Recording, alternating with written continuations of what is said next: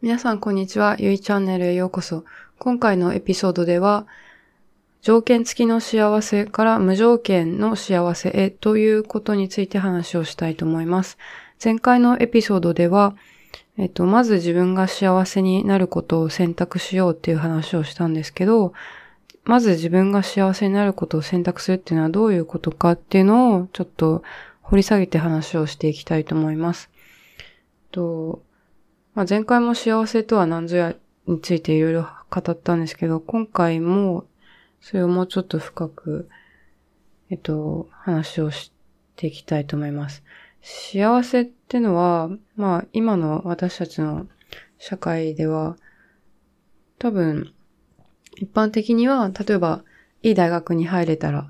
幸せ。いい会社に就職できたら幸せ。いい人と結婚できたら幸せ。まあ、子供ができたら幸せ。とか、まあ、なんかをしたら幸せになるっていうのと、まあ、あとは、お金持ちになったら幸せ。家を持ったら幸せ。車を持ったら幸せ。っていうふうに何かを持ったら幸せ。っていう、な、なんか条件付きの幸せですね。何かをしたり持ったりしたら幸せ。で、そのためには、例えば日々、うん、何かを我慢して、で、努力をし続けて、成長して、改善をしてって、みたいな、なんか常に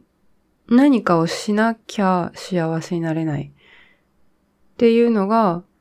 まあ、私たちのこの社会に生きているマインドセットだと思うんですよね。その、まあ、固定概念というか、まあ誰しもが当たり前でしょっていうふうに思っていることですよね。で、今日は、まあ、そういう条件付きの幸せ、何かをしたら幸せっていうマインドセットから無条件の幸せっていうマインドセットにシフトしていこうっていう話をしていきます。無条件の幸せってのは何なんでしょう？私が思う無条件の幸せっていうのは、まあ条件付きの幸せと反対で、何かをしなくても幸せ。何かを何も持っていなくても幸せっていうことですね。まあ要は、なんか幸せのスタート地点を変えてみるっていうことかなと思います。そう。その、条件付きの幸せは、幸せがゴールにあって、で、私たちがずっと走って走って何かをしながら走って、ゴールにたどり着いた時点で、はい、幸せですっていう幸せ認定をされるんですけど、無条件の幸せっていうのは、なんかスタート地点ですでに幸せが与えられていて、はい、幸せです。じゃあスタートみたいな感じで、で、スタートして、まあ、幸せですっていう状態で何かをしていく。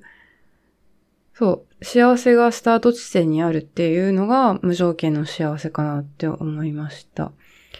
で、まあ、その状態で人生を生きていくと、まあ何もなくても、すでに幸せはあるんだっていうふうに認識できますよね。だから私は幸せになりたいじゃなくて、もう私は幸せ。で、そっから何をするかは私たち次第っていう感じで、あの、まあ、本当の幸せは、外側にあるんじゃなくて、自分の内側にある。で、それに気づいていく。もう持ってるんだっていう。もう私の中に幸せがあるんだっていう。で、それはもう、あの、将来なるんじゃなくて、もうある。もうずっと生まれた時からずっと幸せあったんだっていうふうに気づくことですね。なんかそれが無条件の幸せかなって思いました。で、普通、これまでのなんか地球では、結構なんかその人生どん底を経験すると、例えば、あの、大病するとか事故に遭う不幸な事件に遭うとかですね。なんか本当に人生どん底だって思えるような出来事を経験してから、ああ、もうこのままで十分、この今が幸せっていうふうに気づく方が多いのかなって思うんですけど、なんとなくこれからの2020年以降の世界では、なんかその人生どん底を別に経験しなくても、もう私はこのままで幸せ。生きているだけで幸せっていうことに気づく人がなんか増えていくのかなって思います。で、なんか一番簡単にその無条件の幸せに気づく方法で、まあなんか私的にはヨガとか瞑想なのかなって思ってます。私も瞑想できる日に10分とか15分ぐらいトライしてるんですけど、なんかただ目を閉じて自分の存在を感じるっていうのが瞑想しながらやるんですけど、自分の存在を感じることってなんか日常結構忙しくてね、いつも頭とかマインドが外に向かってなんか考えてるじゃないですか。なんかそれを一旦やめて、ただただ目を閉じて自分がここに存在していることを感じる。自分の体をなんかスキャンしてあげるっていうんですけど、自分の体が今どういう感じかっていうのを頭のてっぺんから、両腕から、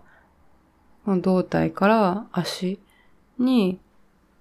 その意識を、意識のスキャンみたいな感じで、感じ取ってあげる。なんかそれを1日10分とか15分するだけで結構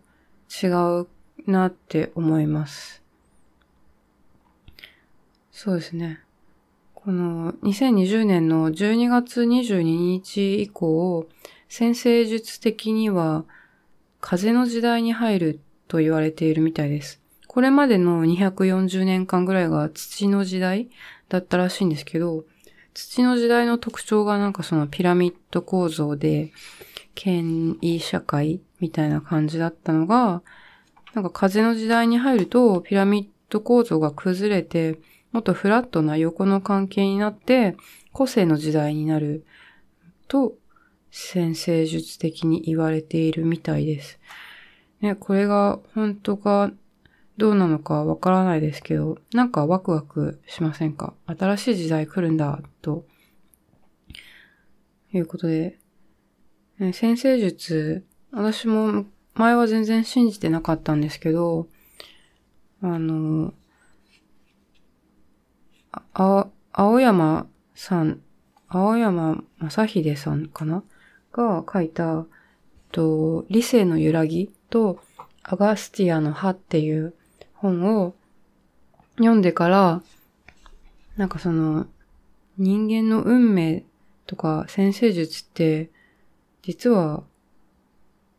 こう、当たってるのかもしれないと思うようになったので、そうですね。この、今年の12月22日以降来る風の時代、ちょっと楽しみにしています。ということで、今回は、えー、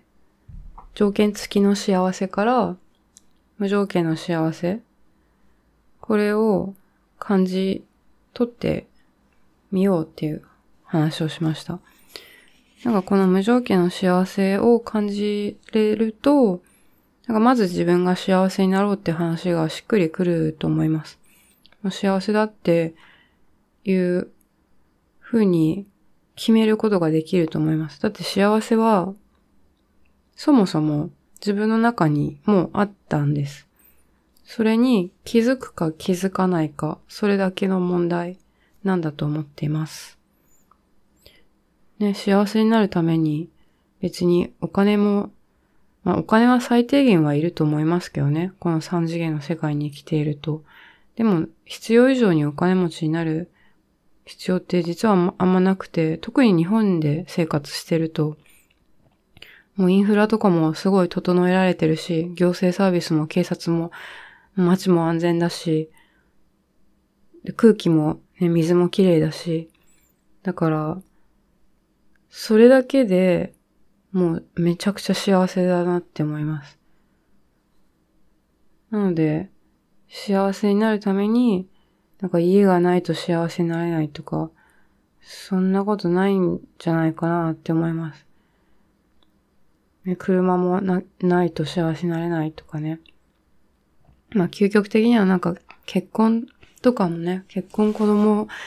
してないと私は不幸だっていう考えも別にそんなことなくて、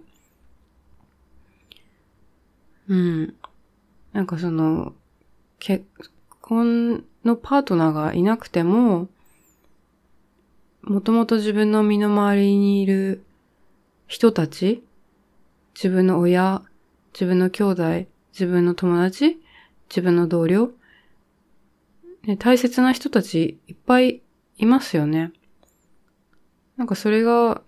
その、異性のパートナーである必要って別にないと思ってて、なんか自分が大切にしたい人が自分の周りにいる。それが幸せだと思って、それがたまたまその異性のパートナーだったらそれでいいし、それがなんかその友達とかだったらそれでいいんじゃないかなって思うんですよね。それって多分男女の恋愛の愛じゃなくて、なんか博愛みたいな、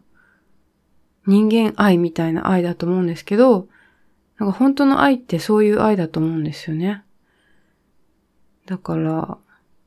そう、別にこれをしたら幸せとか、なんかそういう条件付きの幸せ。で、さらにその条件で他人をジャッジする。なんかあの人はまだ、いい仕事についてないから 私の方が幸せだとか、なんかそういうの本当にバカバカしいですよね。みんな生きてるだけで価値がある人間だし、幸せな人間だし、それをね、なんかあの人の学歴はどうだからとか、あの人は結婚してないからとか、なんか本当そそういうのでジャッジするのってもう本当終わりにしたいですよね。年齢もしっかりですけどね。なんかもう、あの人はおばさんだからとか、本当どうでもいいなって思います。はい。じゃあ今日はそんな感じで、条件付きの幸せから無条件の幸せに気づいて、もう幸せがそこに、ここの、この中にあったっていうことに皆さん気づいてみましょう。瞑想してね。ってことで。はい。ありがとうございました。バイバイ。